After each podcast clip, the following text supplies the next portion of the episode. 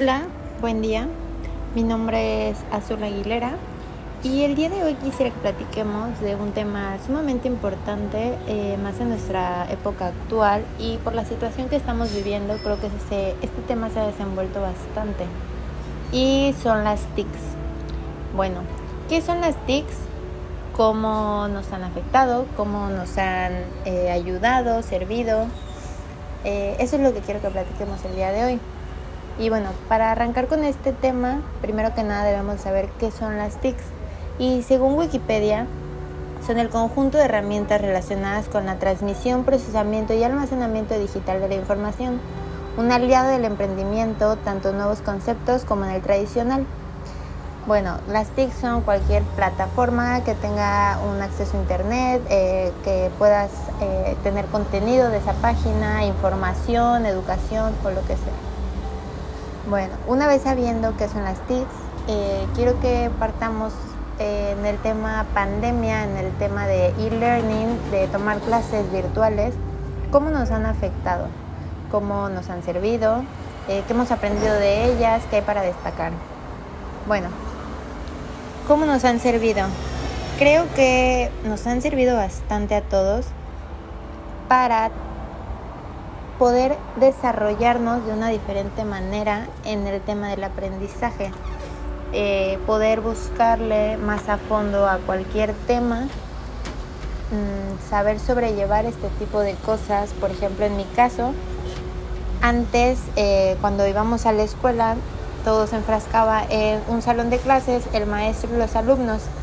Era el maestro nos daba los conocimientos que él tenía, nosotros los absorbíamos como esponjas y si teníamos alguna duda, le preguntábamos y ya. Ahora, siendo mi caso, cada que tomo clase y me queda alguna duda en específico, me enfoco en buscarla en este tipo de plataformas, en las TICs. Eh, buscar eh, otra manera de entenderlo, otra manera de verlo y de esta manera tener un aprendizaje más completo, ya que no me puedo enfocar solamente en lo que vimos el día de la clase ya que este punto como desventaja tenemos de que ahora es muy difícil participar, más difícil comprender las cosas y ya que somos grupos en algunos casos medianamente grandes, se nos hace difícil participar o aclarar nuestras dudas. Creo que es importante destacar también que el e-learning o el aprendizaje virtual ciertamente no es para todo tipo de personas. Hay quienes les gustó mucho, les da mucho tiempo libre, les da una mejor capacidad para entender, para comprender al maestro o la plataforma que se está usando en ese momento. Y para otros, siendo mi caso, no sé, es más difícil, más difícil participar, comprender, eh, participar, porque desde mi caso yo soy muy visual, entonces eh, a mí sí me gusta que estén, esté el maestro pues conmigo enseñándome, aprendiendo, viendo en el pizarrón, haciendo ejercicios y demás. Y claramente igual se puede hacer desde el e-learning, desde la clase virtual, pero es más complicado, es más complejo. Entonces creo que sí, sí, claramente no es para todos este tipo de aprendizaje. Creo que es bien estructurado de una manera diferente. Puede ser el futuro de la educación sin duda, ya que aún nosotros habiendo nacido en una época tan tecnológica, nos es bastante complicado.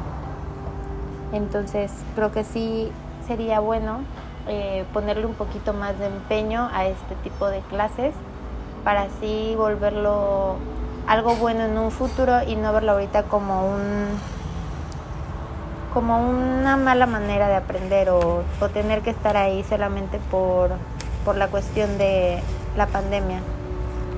Entonces, ese sería el tema que tocaremos el día de hoy.